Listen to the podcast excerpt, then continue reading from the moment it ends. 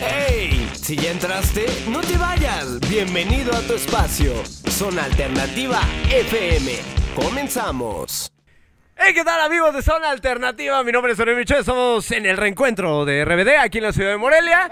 Ah, no es cierto, Galaxia Cero. Oigan, oigan, Unas una figuras- broma del tipo, pero no sé ni quiénes son los güeyes de RBD. ¿Qué les pasa? Creo que- edad. Creo que en el panel varios somos fans, somos fans de RBD, varios en el panel. Pero bueno, eh, estamos con varias de las figuras, de las voces autorizadas del hip hop, del rap aquí en nuestro país. Primero que nada presento a Longshot y al recorrer el país, Longshot. Mejor con el nombre real, Gastón Espinoda, por si no se lo sabía. Luego nos acompaña el crew completo. Todo bien, todo bien. Eh, no, luego nos acompaña el crew completo que se denomina Galaxia Cero. Presentes, está. DJ Isaac, Ciudad de México. DJ Isaac in the house. Aquí Guzmán, Oli. Oli, ¿cómo estás? Estás soltero. eh, Estás soltero. Sí. Estás soltero. ¡Ay! Chulas de la ciudad de Morelia. Luego, eh, eh, tenemos la tendencia, ¿no? De que entrevistamos artistas y nos preguntan, oigan, ¿y están solteros? Pues él sí está soltero. él sí está soltero. Otro aplauso para. Malín. Ay, Malín. Oye, ¿también está soltera? Sí. Está, perdón, en la ciudad de Morelia. Tenemos muchos guapos en la ciudad de Morelia, ¿no? Eh, podré- Tenemos uno en cabina. ¡Uh! No estás hablando de ti mismo. No, no, no, no, tenemos otro mono, otro compañero ahí en casa. Oiga, mi nombre es Sonia Michel, eh, Dayan Vargas, Regina Pérez y Montserrat Acosta. Hoy vamos a hablar, nos vamos a quitar los calzones con Longshot. ¿Qué? ¿Qué está pasando aquí? Bueno, hay, hay una... siento que este programa, los 30 segundos que llevo, es como la versión indie de Telehit, güey. Así, así me siento, güey. Ese es ah, la idea. de- Chicos, perdón por este inconveniente técnico. No somos 1917 de la película de San Méndez. que no somos te. No somos Birdman, que no te Sí, sí, es muy bueno. Eh, bienvenidos a mi casa. No Galaxia somos Cero. el video de Bienvenidos a mi casa de Galaxia Cero que saldrá en tres semanas. Tres semanitas. Oye, pero, pero bueno? Señor editor. ¿Así? ¿cuándo va a salir? Digo, eh, yo, yo siento que Guzmán y yo, Presión mediática. presión Gu- mediática. Gu- Guzmán y yo tenemos una afinidad de entregar los videos tres meses después de ser por producir. tres meses yo hubiera salido, güey. Tres meses yo hubiera salido. En mi, en mi defensa, en mi defensa ni siquiera han terminado de grabar bien. Esa rola ya, Eh. esa rola ya. Ni vamos a ocupar la chela, güey. Pero bueno, bienvenidos a una entrevista más de Zona Alternativa. Tenemos a Gastón Espinosa en la casa. Y hoy, bueno, eh, traen un tour colectivo, ya han recorrido varias, eh, varias partes del país. Ayer estuvieron en la ciudad de, de Toluca. Digo, para las personas que van a ver este video en tres meses. Hoy estamos a 21 de febrero, si no me equivoco. Ojalá ya haya salido el video para esa fecha, ¿no? Pero estamos a 21 de febrero. Ayer pisaron la ciudad de Toluca. ¿Cómo les fue allá? Estuvo bien chingón, la neta, Toluca es una ciudad que siempre nos fue muy bien y la última vez nos fue por la verga, güey. Así Shit. el peor show que hemos tenido, o sea, y, y cuando digo peor no que haya sido un mal show, pero de asistencia pobre eh, el año pasado, porque una semana antes del show anunciaron un show nuestro gratis en Metepec que está a 15 minutos. Oh, shit. Así que todavía como 70 valientes pagaron cover pudiendo vernos al siguiente semana, güey. Raza, Gratis. Y vive. ayer y ayer ya nos fue chido. Ayer ya, ya se dejó caer la clica y chido. Ya, todo bien. Oiga, Raza viven en Metepec. eh, pues obviamente hay que informarse en las redes oficiales, ¿no? Viven en el Estado de México. Oye, eh, un nuevo DJ. eh, ya Longshot está tureando con, con, eh, un, un nuevo DJ. eh, vamos a ver caras nuevas. Estamos viendo un show nuevo también. Pero ¿qué es lo ideal con un frontman como Gastón? No, yo creo que con Gastón ha sido una hermandad desde que lo conocí. Ha habido buen rollo siempre.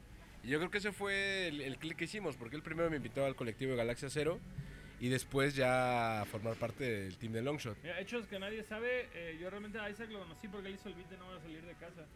Datos que a nadie le importan. Ya van a salir más notas. Ya van a salir más notas. Y así fue como nos conocimos realmente. Luego eh, yo lo propuse a él para que fuera DJ en Galaxia Cero. Max Chinas que quería otro DJ. Guzmán Nue quería otro DJ. ¿Sí? De- de- de- ¿Sí? Yo no dije nada, eh. Yo, yo. Nadie lo contempló en la toma de. Yo no dije nada. Yo no dije nada. A mí no me metan en Pero, pedo. pero todos le agarramos cariño a este cabrón y ahora ya no queremos dejar de verlo nunca, así que lo trajimos al Longshot. Bienvenido a Morelia. Eh, la verdad es que Gastón ha marcado una etapa. Siento que este micro, güey, va a ser toda la entrevista por mi barba, güey. No hay problema, eh, es el micro. Monchi. Odio. Eh, ay. Eh, alguien, alguien dígale al DJ que no todos tenemos las mismas habilidades técnicas. Oigan. Trabajaba en producción de audio en MBS. postproducción, entonces por eso. bueno, es cierto. Entonces decía, ah, lo arregla el postproductor y eso no se arregla. Eso no se arregla, mano. Ya ven, algo que debemos de saber estando en radio, ¿eh? Ya ven, amigos que nos siguen a través de la 92.7, tenemos un trabajo descomunal detrás del micrófono. Pero bueno, ahora también la misma pregunta, pero ustedes quieren eh, eh, empezar a turear con una de las figuras eh, y de las voces autorizadas del, del hip hop mexicano. Debe ser una tarea bastante ardua, precisamente para ti, tú que... Guzmán va a decir, ya lo conozco desde hace un vergo, me vale verga. Eh, vale rifle, ¿no? O sea, Pero qué lidiar ya también con un frontman que ya tiene peso en la escena nacional mexicana. Pues ha sido una experiencia grata. O sea, yo más bien hace dos años que tureo con él. O sea, no es como que ahorita empezamos. Y, pero obviamente pues las condiciones eran distintas porque yo pues trabajando con él me empecé como a acoplar y a empezar a agarrar experiencia en escenarios que, que no creía que podía pisar. ¿Sabes? Es muy difícil para la escena del rap en México como lograr esta clase de escenarios y con él ha sido como una experiencia chida. Y aparte, pues ya tenemos una amistad de un chingo de años. O sea, me acuerdo que yo turié con él por primera vez cuando yo tendría unos 18. Fuimos a Tulum. Y, ajá, 18, 17 y... y ¿Todo bien en casa? eh, me tocó, me tocó todo, o sea, más bien me tocó él, él conduciendo, no en malos sentidos, porque luego hacen revueltas en Twitter, o sea, en el buen aspecto, pero, o sea, me tocó con él ir a turear de que él manejaba la troca y nos íbamos con compas así a Tulum, a Mérida, a Cancún. Y, beber Y, manejando, que es lo Shit, peor, güey, qué peligroso, Sí, mano. o sea, y- pero e- está cool, o sea, ahí como que empecé a agarrar callo, ya después yo agarré mis, pro- mi, mi propio, mis propios vuelos y mis propios coches para ir a tocar a lugares donde me iban a ver piedrosos, esa es una historia Mamón, real. el coche. No, no mames, bueno, fuera ir a tocar a buenos lugares, terminaba tocando ahí para güeyes que fumaban piedra en, en- en el venue, eso no es una broma, en Tepic fue el peor lugar de mi vida, pero pues es eso, él como que formó parte de, yo creo que una escuela de morros como yo que empezaron a ver que esta idea de ir a tocar a ciudades, de ir a exponer tu música de cualquier forma, buscar medios, pues era, era posible. Y ahorita que estoy ya con él de nuevo, pues hoy ya es una experiencia totalmente distinta. Totalmente diferente. Acabas de describir a la escena de Morelia. Acabas de describir a la escena de Morelia, piedra, eh, malos conductores, papel Piedra y tijera, amistad, piedra y amistad. piedra y amistad. Dijo, carnal, tú eres mi piedra. piedra. Eh, You're my rock, baby, you're my rock. yo, yo no voy a hacer la misma pregunta típica de, oye, ¿qué es eh, tú siendo mujer? ¿Qué, ¿Qué tan difícil ha sido lidiar con hombres? No, ¿qué tal la toda madre te las ha pasado con estos cabrones? No, la neta está, está de huevos. O sea, sí lidio con cosas como que se echan pedos todo el tiempo, pero fuera de eso, Ya fuera- ya me acostumbré, fuera de eso. Ahora acabo de describir mi amistad con la No, pero persona las tan- mujeres, las mujeres también se tiran pedos. Sí, pero no tantos como ustedes. Pero no, con- no todo el tiempo como ustedes. No se Creo que escucha, sí, ¿verdad? Confirmo. Y no se escuchan. O se sea, escuchan. eh, yo No compartí compartí cuarto con Malín en, en Guadalajara. Güey, no es Eh, cierto, no aguante. es cierto. Yo compartí cuarto con Malín en Guadalajara. Dijimos, güey, no mames, está a huevo, yo voy contigo. Entro y lo primero que me dice, eh, si me tiro un pedo al chile no te espantes. Sí, porque, porque tú me dijiste. Te daste un pedo dormido.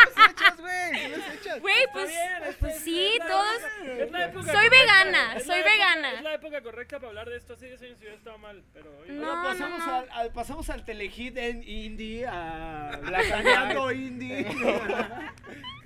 Pero bueno, fuera de eso, la verdad me lo he pasado súper bien porque me llevo muy bien con todos. Este, pues ¿hace cuánto nos conocimos?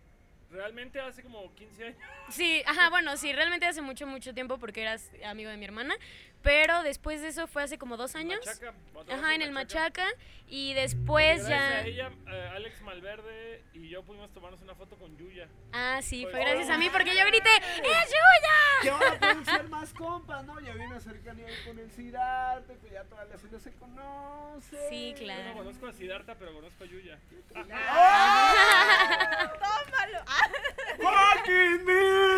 ¿Por qué? No dije nada mal. No dije malintencionadamente. Ah. No, córtale, no es malo. Córtale, córtale. No Pero bueno. No, no, no. Fucking Mint no es que haya sido fuera de lugar. Es que ya está viejo. Si no sabes lo que es fucking mint. Eso es para menores de edad, no lo sabes. Ahí está el origen étnico de mi nombre, pero bueno. Pero bueno, X, el punto es que pues me llevo muy bien con todos, entonces se me hizo fácil adaptarme. Al principio creí que no, y no, ya que empecé a estar con ellos dije, ah, pues está siendo fácil. Yo, yo no quiero Y- llamar a nadie, pero justamente mi manager cuando empezó la gira esta me dijo, va a tirar con una morra, es un chingo de pedos estar con una morra con gira, todo está especial, no sé qué, yo, no, no, no, no. Saludos, Y no, y la verdad Bueno, es que... quitando que es vegana. Ajá, su Pero me adapto. Y, y- y jamás la he hecho de pedo o algo, realmente... Solo eh, come papas fritas. Solo come papas fritas.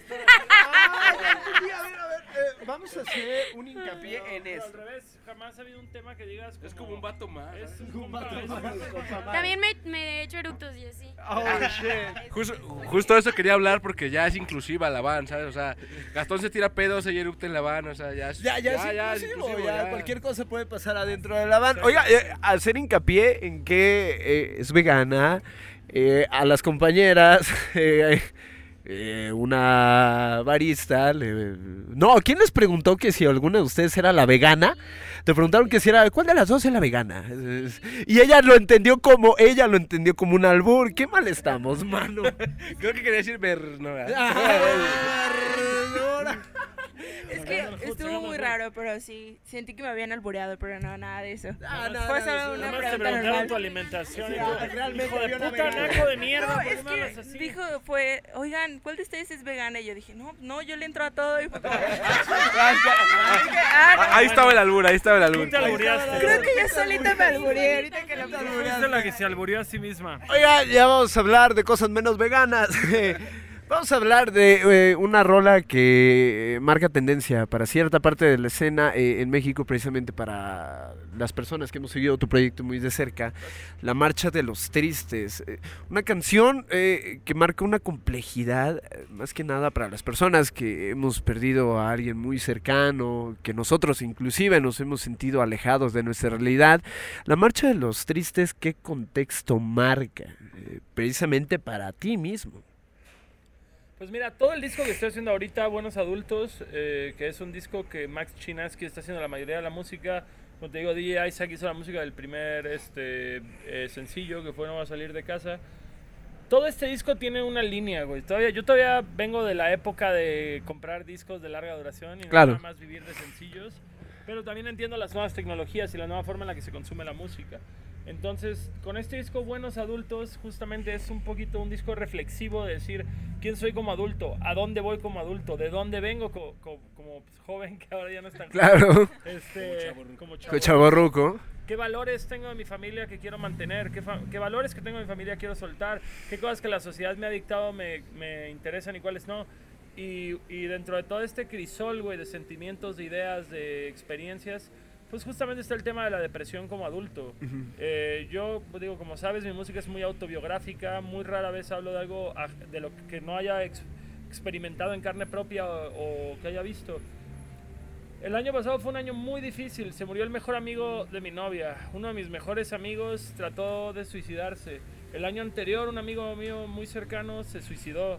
Entonces sí llega este punto en el que empiezas a reflexionar justamente de todos estos temas y, y es cabrón porque dices, yo he pensado eso, yo he tenido esos pensamientos, yo he estado en esa situación emocional difícil y para mi buena suerte he tenido las herramientas para poder lidiar con esto. He tenido amigos, he tenido familia, he tenido gente interesada, eh, tengo una novia que me cuida, tengo gente que me quiere. eh, he leído lo suficiente para saber cómo lidiar con estas situaciones. Pero no porque yo tenga eso quiere decir que todo el mundo lo tiene. Al revés, soy muy afortunado de poder tenerlo. Entonces, esta canción parte tanto de mi experiencia, de mi en primera persona, de muchas proyecciones mentales que yo pude haber tenido, y ta- tanto para mí como para la gente que quiero. Y, y no sé, apegándole un poco más a la temática del disco que previamente expliqué, también está este tema de decir, siempre salimos con esta noción de cuando seas adulto lo entenderás, cuando seas adulto todo tendrá sentido, y de pronto creces y dices, carnal, yo no me siento un adulto en el sentido de la palabra. Claro. O sea, es como dicen, es que yo me sigo sintiendo joven hasta que ves a alguien de 22 años y dices, no, ni de pedo, si soy adulto. pero, pero es un poquito lo mismo, es como decir, en ningún momento se va la incertidumbre, en ningún momento se va la confusión, en ningún momento se va la, la tristeza repentina o esta cantidad de estrés eh, que, que uno tiene viviendo en este pinche... No, no quiero llegar y decir, en este sistema capitalista, porque todos somos parte de ese sistema, pero también es las demandas que este mismo sistema te aplica con lo que realmente es posible. Pues sí llega un punto en el que dices, ¿qué carajos estoy haciendo? ¿Qué carajos está pasando? Y cada quien vive eso a una... Obviamente, estos lloriqueos, güey, vienen desde, desde el estatus clase mediero. O sea, es como si nosotros somos los güeyes que tenemos ventaja, güey. Y aún así la estamos pasando culero. La neta es un pinche mundo bien mal hecho. Em, por un lado. Por otro lado también está este tema de que venimos de la generación en la que, pues ya sabes, crecimos con este lema de si lloras eres un marica, Mm. llorar es de niñas, llorar no es de hombres, los hombres se aguantan y así. y, y dices, hay, hay esta falta de... Lo que, lo que decía previamente, no todos tienen las herramientas emocionales para lidiar con esto hay quienes tuvimos toda esta suerte, güey, de encontrar tal vez, no sé, el punk o, o, o algunas expresiones que te decían, güey, sé tú mismo. Desde temprana edad te decían, sé tú mismo, güey, haz esto, a la mierda del mundo. Pero no toda la gente creció con esas herramientas, o digo, esas son mis herramientas, decido que el punk sea una herramienta para lidiar con tus sentimientos, aunque lo es. Pero, pero justo, eh, creo que no hay tanta gente que se haga las preguntas correctas para buscar las respuestas adecuadas. Entonces, eh, también es tocar un poco este tema, decir, porque, porque quiero dejarlo muy claro, güey, yo en ningún momento quise volverme el, el- la, la voz de la salud mental en México o un activista, güey, de los psiquiatras y psicólogos. No, güey, yo no estoy hablando de mi experiencia, güey. Últimamente es algo de que sí creo que tiene que haber una, una conciencia de la salud mental, pero también no solo en el decir, ah, tengo que aceptar esto, sino decir, güey, la salud mental en México es un lujo.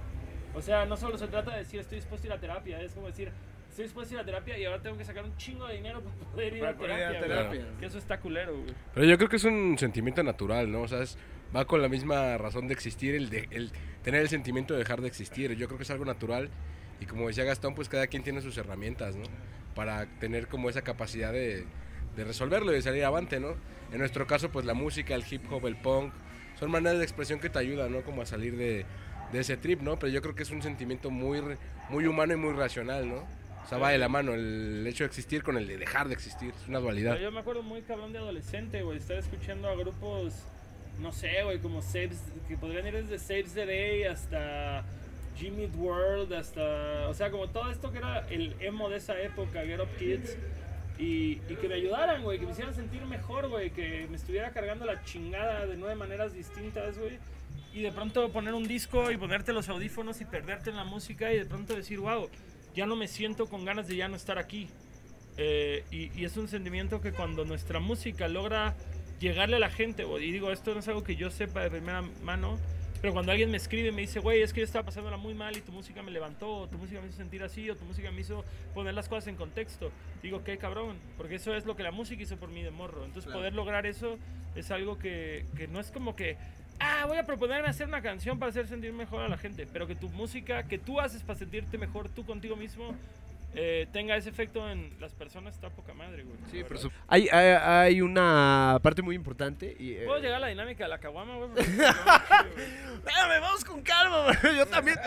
Esto está. No mames, güey, ya se me antojó la caguama. Me- necesito hundirme en esa cosa. Necesito güey, hundirme. Nah, yo sí, todavía está friecita. Oiga, eh, hay eh, una etapa eh, dentro de todos los músicos, inclusive de nosotros como eh, personas sin talento, eh, que, que marca una tendencia y seguimos una corriente, como, como tú lo dices, ¿no? Y nos escudamos en esas canciones, en esos grupos que tal vez en nuestra juventud nos hicieron sentir bien, ¿no? Claro.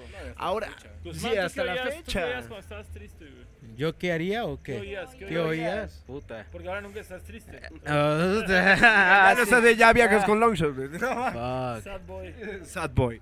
Verde, creo que coleccionista, güey. O sea, ese vato sí me maltripeaba mucho cuando estaba muy, muy, muy down. ¿Neta? Sí. El compa de Monterrey. Sí, Mon- eh, no sé. Creo que, mira, el Reno tiene literal un EP bien escondido que hablaba como de desamor y le hicieron un chingo de remixes y una vez encontré uno de WK y ese track, eh, sí, cuando estaba para abajo, sí decía, güey, o sea, era de los pocos rappers en México que podían hablar de esa forma sin que alguien los juzgue, porque estaba como muy estigmatizado en México que el rap tenía que ser de una forma. Y de repente estos morros como de Torreón y de Monterrey hablando de crisis existenciales y de amor era como, ok, pero nunca me imaginé que un cholo como Reno pudiera hacer un track. Entonces estaba chido, estaba chido. No, pero eh, también eso es importante lo que menciona, porque no estamos hablando de solamente de la forma, sino eh, también estamos hablando de, de un target complicado para el rap de ese entonces, ¿no? Todavía hay ciertos estigmas, ciertos paradigmas que existen sobre el hip hop y a la percepción muy subjetiva, Gastón hace como, a ver, vamos a hacer hip hop eh, de, de esta forma, vamos a tratar de Hey, gracias. experimentar. Mi cumpleaños. Eh, Producción, gracias. producción, gracias. A ver, di algo que quieras en voz alta. ver es como el libro del secreto, güey. No, pero bueno, ahora eh, Gastón marca esta etapa, ¿no? Rompe los estigmas. Voy a tratar de experimentar con, con- con el hip hop, con los sintetizados, con el CC, con las letras y empiezas a concebir como esta parte de tu carrera que a lo mejor ya te hace sentirme eh, un poco mí más me- estable. Me gusta, me gusta esta parte de mi carrera. La verdad es que estoy disfrutando mucho hacer este disco y creo que tuvimos un año confuso, o un par de años confusos previamente, que yo no sabía, yo no tenía una, una creatividad ya, güey. O sea, no sabía, sabía que quería hablar, pero no sabía cómo abordar los temas. Creo que estaba haciendo música para tratar de impresionar gente que no vale verga impresionar. Y en el momento que como que dije, ¿sabes qué? Voy a regresar a hacer música para mí, eso es lo que me ha funcionado hasta ahorita, como que todo agarró sentido. Eh, aún así, en esa época oscura pude tener la oportunidad de escribir un pinche himno generacional que salió en la película de Mis Reyes contra Godines. Íbamos a hablar sobre eso la dinámica. Pero, pero, A ver, trae la caguama ya y Ya la la tomamos, caguama. ¿no?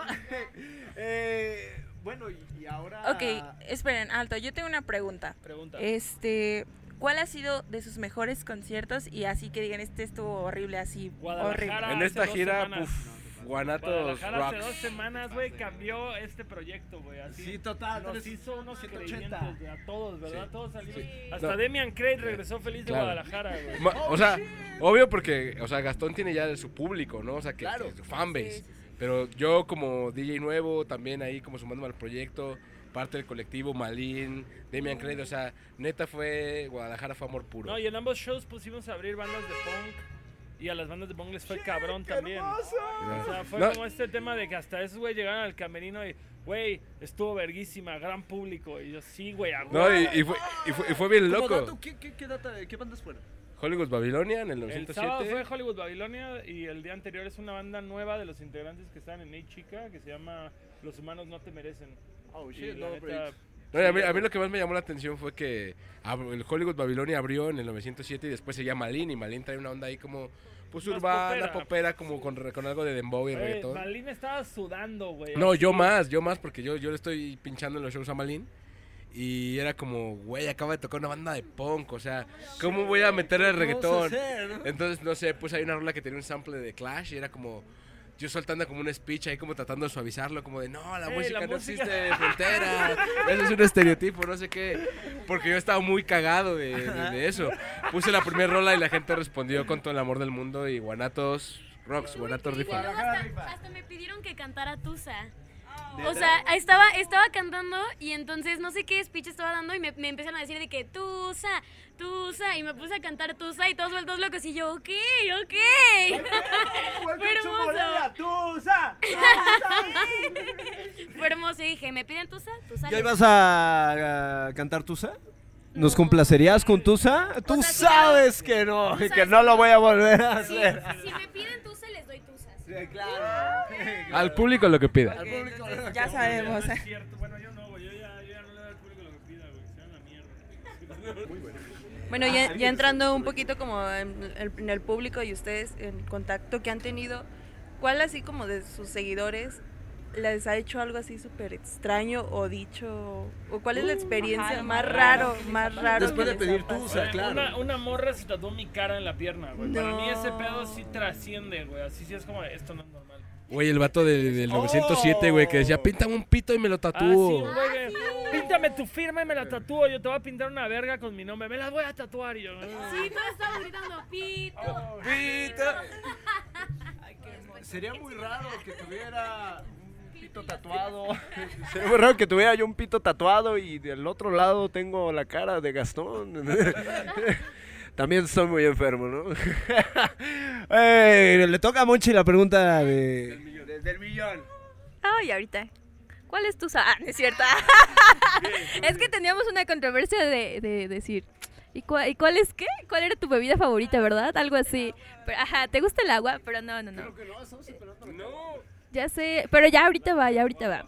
Eh, más bien, ¿cómo fue tu acercamiento hacia la música o cómo fue tu inspiración de decir, sabes que yo me quiero dedicar a la música, quiero dedicar mis canciones o quiero darme a conocer o cuál fue tu, tu inspiración? La verdad es que el punk rock de los noventas, o sea, yo cuando empecé a oír en sexto, me acuerdo mucho en sexto de primaria, eh, le pedí de regalo de Navidad a mi mamá un disco de Rancid y uno de Bad Religion, y mi hermano oía mucho Green Day todavía, como Green Day del Duki y así, y entonces como que en esa época donde YouTube no, no existía, para ver videos de bandas de punk rock teníamos que esperarnos a las 2 de la mañana. En MTV pasaban un programa que se llama 120 minutos de 2 a 4 de la mañana y teníamos ahí los VHS y grabábamos. Y una vez yo estaba ahí como en sexto de primaria, justamente regresando de alguna peda o de algo, porque éramos unos precoces, estábamos desde los 12 años. Sexto Sí. de primaria, güey. empecé a tomar en quinto de primaria. Regresa a la pregunta, ¿todo bien en casa? Empieza por ahí, la verdad. Estaba, estaba viendo tele justamente y llegó mi hermano de otra fiesta y acaba de empezar un video de Rancid, el de Let's Go de Rancid, eh, no, Salvation de Rancid, Let's Go es el disco. Y me dice, güey, eso es como Green Day, grábalo. Y pues yo no entendía, es como Green Day porque Green Day como que se vestían como gente normal y los Rancid con pinches moicanas de 30 centímetros y estoperoles y todo. Y ah, le di grabar, güey. Y no mames, me cambió la vida esa mierda, güey. Y, y eso fue cuando yo dije, yo quiero estar en un escenario con mis mejores amigos, estar todos pinches tatuados, todos aquí vestidos como nos gusta y conociendo el mundo y rockeando y bebiendo y eso es lo que quiero. Y eso es lo que estoy viviendo a mis 33 años de una forma muy distinta, pero lo estoy viviendo. Hasta la vez no tengo una Fender colgada, güey, pero estoy con mis mejores amigos, todos pinches tatuados, viajando por todo el mundo. en una van. Y ya hablando de que tus metas, ¿no? Que tuviste de conocer el mundo y todo eso, ya, ah, ¿tienes planes o, o- o todos, todos ustedes tienen como planes de dar una gira fuera del país? Sí, todo este año, la segunda mitad del año es salir de México. Yeah. Porque hemos ido a lugares, hemos ido a Estados Unidos, hemos ido a Costa Rica y nos oyen mucho en Centro y Sudamérica. eh, bueno, digo, Centro aparte de Costa Rica, Guatemala, El Salvador, Panamá, etc. Eh, nos oyen muchísimo en Colombia, nos oyen mucho en Perú, en Chile, en Argentina. Y Qué no- increíble. y no hemos ido por mediocres, no, no hay otra palabra, por mediocres no hemos ido. Entonces justo este año el plan es terminar de hacer México en verano y la segunda mitad del año ser internacional. Me gustaría que aquí mi pandilla diga cómo se apasionaron con la música. Porque es una buena Verde. Yo. Monkeys, ¿no, güey? eh, algo así. No, es que más bien. De El, el- el primer disco que compré fue el del el autonombrado de Gorilas, cuando yo tenía cinco años. O sea, o sea, cuando yo cumplí cinco años, mi fiesta infantil tuvo Gorilas de fondo. Y luego a los nueve Güey, llegó... te- interrumpo con una gran historia, güey. Ahora fue cumple el hijo de Milo. Milo Ah, sí, que le hicieron una fiesta de gorilas. fiesta de gorilas, Ah, su güey. su morro, No, no, sí. Y luego a los nueve estaba viendo MTV porque eh, una prima me cuidaba, pues yo llegando de la primaria por mis jefes salían a trabajar todo el día y entonces puso MTV y ella quería ver videos de los Backstreet Boys de repente empieza a sonar este single de Cypress Hill del disco de Till Death Do Us Part eh, que, que es con Tim, con Tim Armstrong, la de What's Your Name y para mí esa madre me cambió todo. O sea, cuando lo escuché fue como un vato está rapeando, pero hay liras y está todo cerdo y a los a ese mismo fin de semana que nosotros íbamos a recoger a mi papá a Cancún, me, me llevó mi mamá un mix up y compré el disco y mi mamá súper sacada de onda porque la portada era como una pintura ajá, de iglesia así, toda putrida y ella como, ¿qué estás escuchando?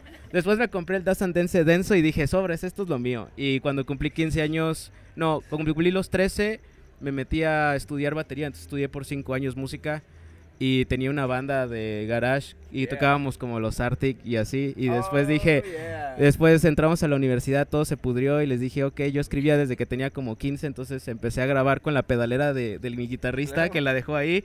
Así conecté un micro y empezaba a rapear y un día mi jefe me escuché y me dijo, no mames, pues dale más. Así yo, ah, va, pues chido. Y entonces cuando me gané una beca de cierto presidente, que fue una estafa, por cierto, el primer mes de la beca que me llegó, le, se lo- le di los dos mil baros a un compa y le dije, grábame cinco rolas. Y me grabó un demo. Y ahí empezó todo, de ahí ya no paré. Yeah. Oigan, estamos de acuerdo que, bueno, mi fiesta de cinco años fue con temática del Monarcas Morelia y... Güey, güey, qué chingón. Tenía, esto es, parece chiste, pero es anécdota. Eh, ¿se, se acordarán? ¿Les gusta el fucho? No.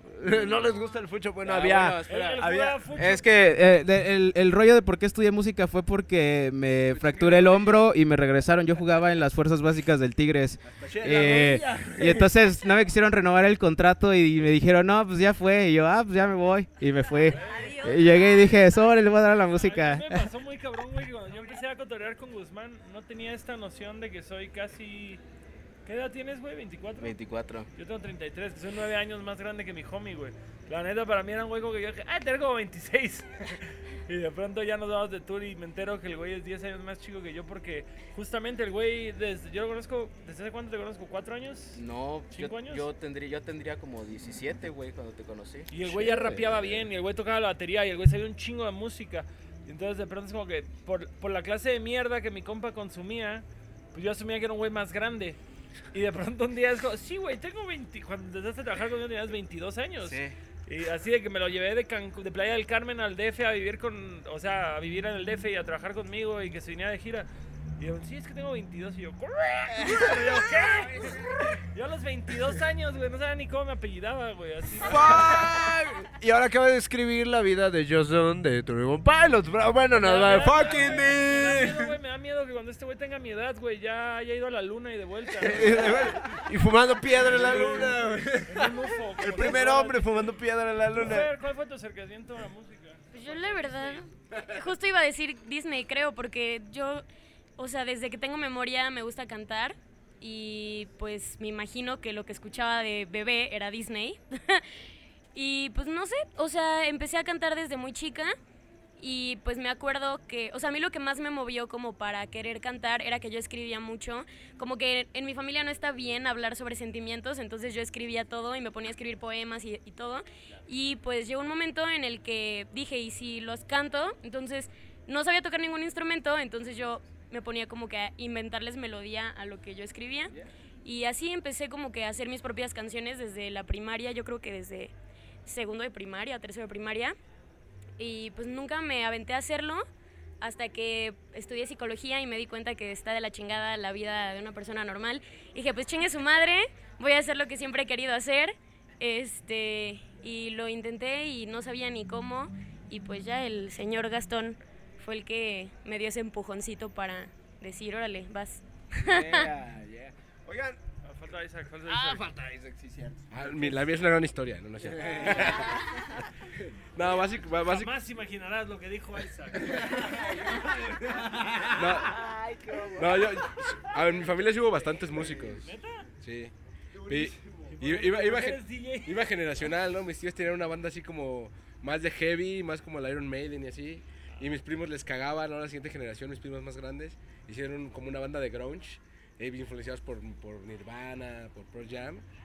Y siempre hubo como ese acercamiento, ¿no? Y yo escuchaba mucho rock, eh, pues, como en español y así, me gustaba mucho, pues no sé, los Cadillacs, The Clash. Y una vez escuché el Cypress Hill en español, por algo azar del destino, y la verdad es que me cagó, o sea, yo decía, güey, o sea, esto no me identifica para nada. Yo con 11 años decía, no, se me hace como muy tonto, ¿no? Que luego hablaba con Gastón eso, que a veces uno cuando es pequeño no valora las cosas. cierta música, güey, no cierta música de morro. Y dije, así como que el rap no, no, no me gusta. Yo voy a seguir mi onda de Clash, Tijuana no, Fermín Muguruza, Cortatu, todo este pedo.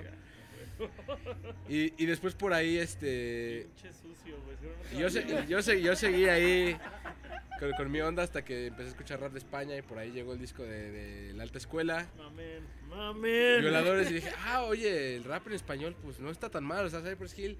Porque claro, también me llegó el mucho barato de Control Machete en ese momento y no me identifiqué tanto. Y recuerdo que ese disco lo compró mi papá y me lo regaló y era un disco que no podías escuchar en tu casa, güey, porque estaban tus tías y decían groserías, güey, y te apenaba un chingo y no lo podías escuchar, güey. Fue Lupita, güey. Claro, y era como, no, güey. Entonces no lo podías hacer. Y ya cuando empecé a escuchar el rap de España, ya en la secu más grande, dije, oye, pues el rap sí estaba chido. Y entonces empecé a tirar para atrás y dije, oye, pues el mucho barato estaba chido. El donde jugaron las niñas, pues estaba chido, que era rap, aunque no lo sabía, ¿no? Y de ahí, ahí ya empecé como a indagar más, rap de Estados Unidos, rap de todo el, de todo el mundo, y así fue la historia. Es pura, porque justo ambos nos clavamos en la música por el rap de España, güey. Está chido. Claro. Igual empecé a rapear por el rap de España, no por el rap gringo, y menos por el gringo traducido. Oye, pues tienen un, un abasto cultural, musical bastante grande e importante y esos son los cimientos de cualquier artista, ¿no? A veces, eh, a veces tenemos conversaciones con, con gente de la escena. Qué malos. Por ejemplo, Nombres, nombres. Ed Maverick, por ejemplo, ¿no? Eh, Dice, agarré la guitarra. Sí, eh, Esto es real. es real. También pues, era homie de nosotros. Era. Después de esto ya no lo va a hacer. no, no lo voy a quemar, pero también tuvimos entrevistas con Kevin Carr, tuvimos entrevistas con C. Ocean. Y eh, el abasto musical sí es amplio, ¿no? Principalmente que Eh, todos los Teddy comenzamos. Ocean son Blink 182, güey. Así es, güey. Mexas. Pasa Blink-182 de una buena vez. ¿Eh? Que dejes paz, Blink 182. Que se jodan, pinche Blink chafa. ¡Ah, corte de entrevista! ¡Eh, corte de producción! Eh, eh, Ay, qué triste, mano. Yo sí tenía, de- tenía una descendencia importante y crecí con la música. Creo que también Dayan creció con la música de Blink Ah, yo 182. to- todos güey. crecimos, todos Bueno, sí, crecimos en algún punto, 182. pero... Generacionalmente, güey, es como querer tirarle mierda a Limp Bizkit, güey. Todos crecimos Uh, con Limp Bizkit. sí, sí. Pero está culero. Raza que crezca con, la con rolas como- de es Maverick. Que son 10 años más grandes que yo me dicen, güey, a mí me mamá y Bon Jovi. Y dices, pues es- está culero. Sí, me encanta Bon Jovi, me no, encanta. Bon Jovi, pero está culero. Pero güey. qué triste, ¿no? Está culero, muy Jovi, Pero me encanta, Pero pero, no está culero. Bon Jovi, no, no, no, no, yo dije, yo dije, mis amigas que son 10 años Sí. más grandes que yo, me dicen, es que yo tenía pósters de Bon Jovi en mi cuarto.